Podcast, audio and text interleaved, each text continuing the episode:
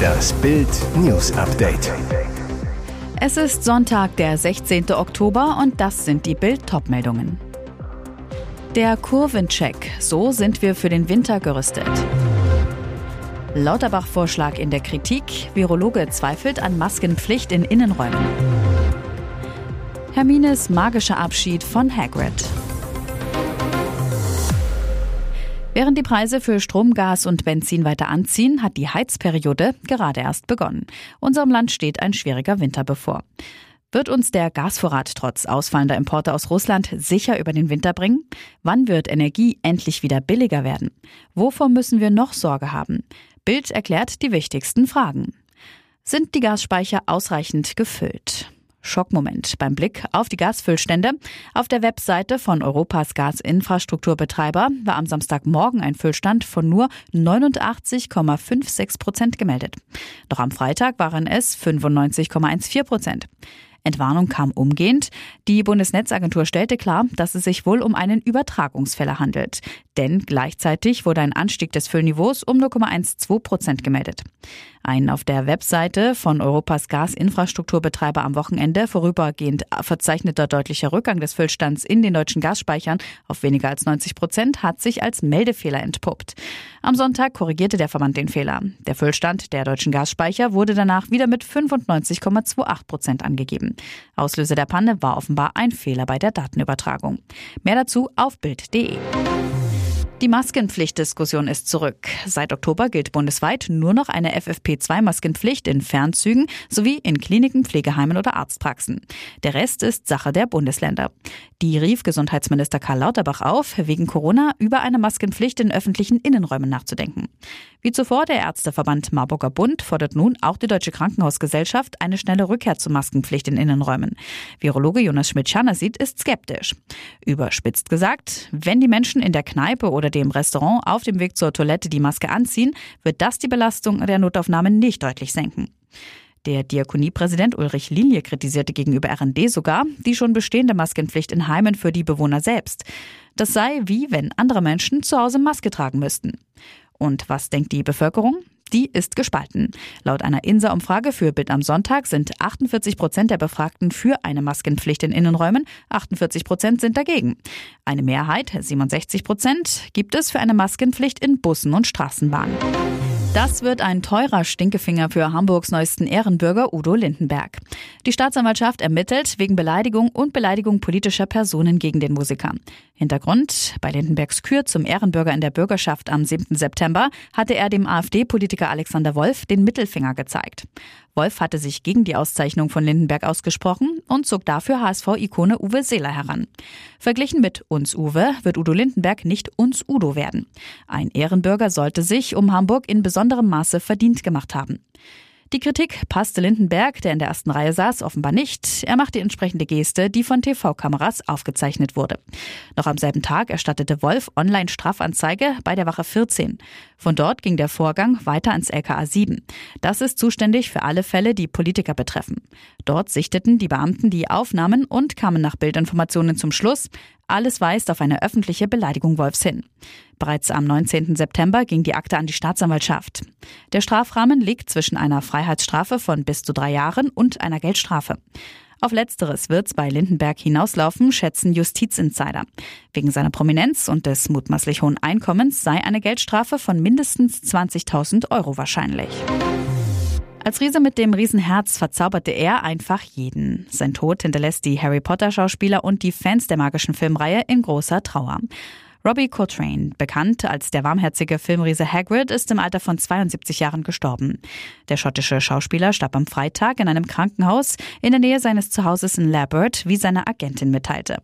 In den Harry Potter Filmen war er mit seiner Rolle des Hogwarts-Wildhüters Rubeus Hagrid, der sich stets um Zauberschüler Harry und seine Freunde kümmerte, schnell zum Fanliebling geworden. Nun nehmen nach und nach seine Kollegen Abschied und offenbaren, wie ähnlich sich Coltrane und Hagrid waren.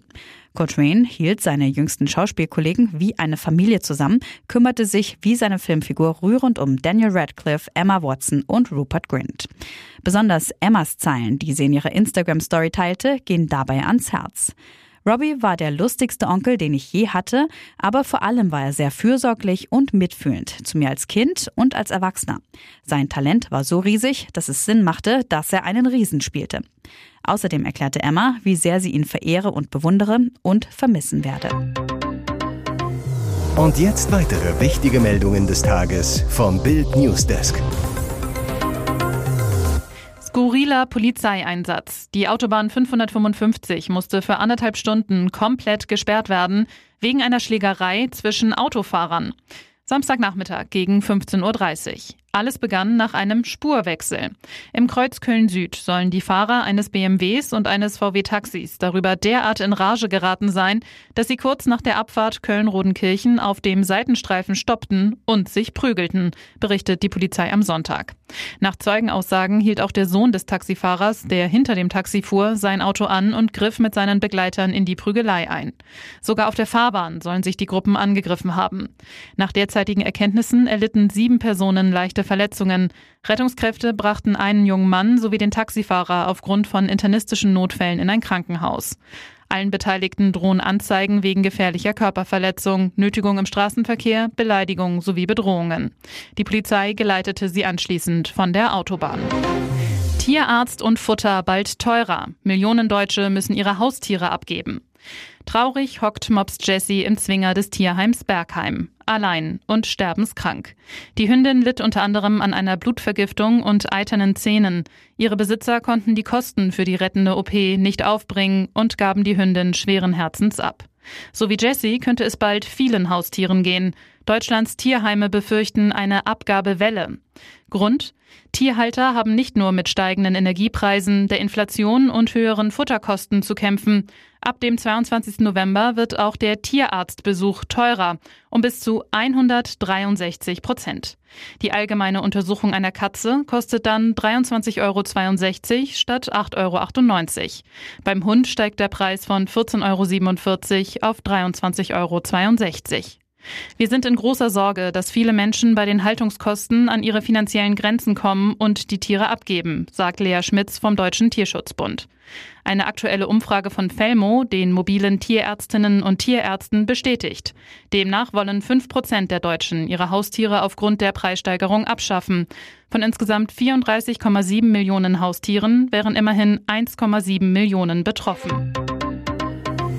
Ihr hört das Bild News Update mit weiteren Meldungen des Tages. Weil er nicht kooperieren wollte. Russische Soldaten ermorden Dirigent in Herson.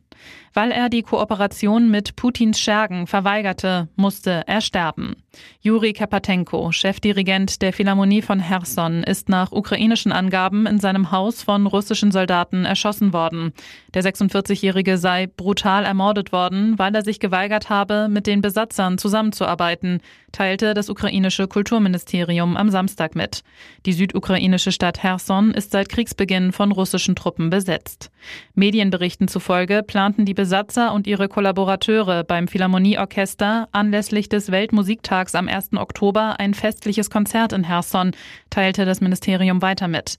Die russischen Vertreter hätten mit dem Konzert die angebliche Wiederherstellung eines friedlichen Lebens in Herson demonstrieren wollen, hieß es weiter. Kapatenko habe sich jedoch kategorisch geweigert, mit ihnen zusammenzuarbeiten. Rassismusvorwurf gegen die Bundespolizei an Deutschlands größtem Flughafen. Ahmed Ockwell, Direktor der afrikanischen Gesundheitsbehörde CDC, schrieb auf Twitter, er sei beim Versuch der Einreise in Frankfurt schlecht behandelt worden. Das Einwanderungspersonal habe ihm vorgeworfen, illegal im Land bleiben zu wollen. Die Bundespolizei wies die Vorwürfe zurück. Ockwell war auf dem Weg zur internationalen Gesundheitskonferenz World Health Summit in Berlin, die am Sonntag beginnen soll. Bundeskanzler Olaf Scholz ist als Redner eingeladen. Der Kenianer auf Twitter. Ich wurde von Einwanderungsbeamten schlecht behandelt, die meinen, ich wolle illegal zurückbleiben. Meine Teilnahme an der World Health Summit ist jetzt im Zweifel. Ich bin glücklicher und sicherer zu Hause in Afrika. Sie laden dich ein und behandeln dich dann schlecht. Laut Bundespolizei hätten Einreisebefragung und Fahndungsabfragen insgesamt vier Minuten gedauert und seien in jeder Hinsicht rechtmäßig durchgeführt worden.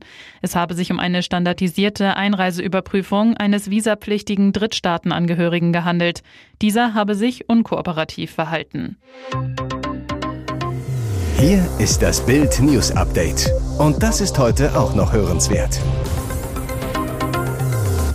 Großer Schock bei den Bayern. 30 Minuten nach Ende der Jahreshauptversammlung des FC Bayern gibt es eine Bombendrohung am Audi Dome. Großeinsatz der Polizei, lange Zeit Rätselraten, die Halle muss geräumt werden. Um 1.04 Uhr gibt die Polizei Entwarnung, keine Bombe. Was geschah in den 113 Minuten zuvor? Alle noch anwesenden Mitglieder, Bosse, VIP-Gäste und Journalisten mussten gegen 23.11 Uhr sofort das Gelände verlassen. Die Münchner Polizei rückte mit einem großen Aufgebot vor Ort an, suchte im Audi Dome, wo zuvor die Mitglieder über die aktuelle Situation der Bayern debattiert hatten, und auch in den umliegenden Parkanlagen nach verdächtigen Gegenständen und Personen. Das Bombenkommando ist ebenfalls vor Ort, auch Spürhunde sind im Einsatz. Mehrere Polizeieinheiten durchkämmten die Halle der Basketballer, auch die Spürhunde gingen immer wieder in den Audi Dome. Besonders hart traf es die Küchenmitarbeiter, die teilweise nur in T-Shirt oder Hemd in der Kälte stehen mussten. Um 0.58 Uhr rückten dann die ersten Einheiten der Münchner Polizei ab. Um 1.04 Uhr gab es die offizielle Entwarnung, keine Bombe. Die Halle wurde nach 113 Minuten wieder freigegeben.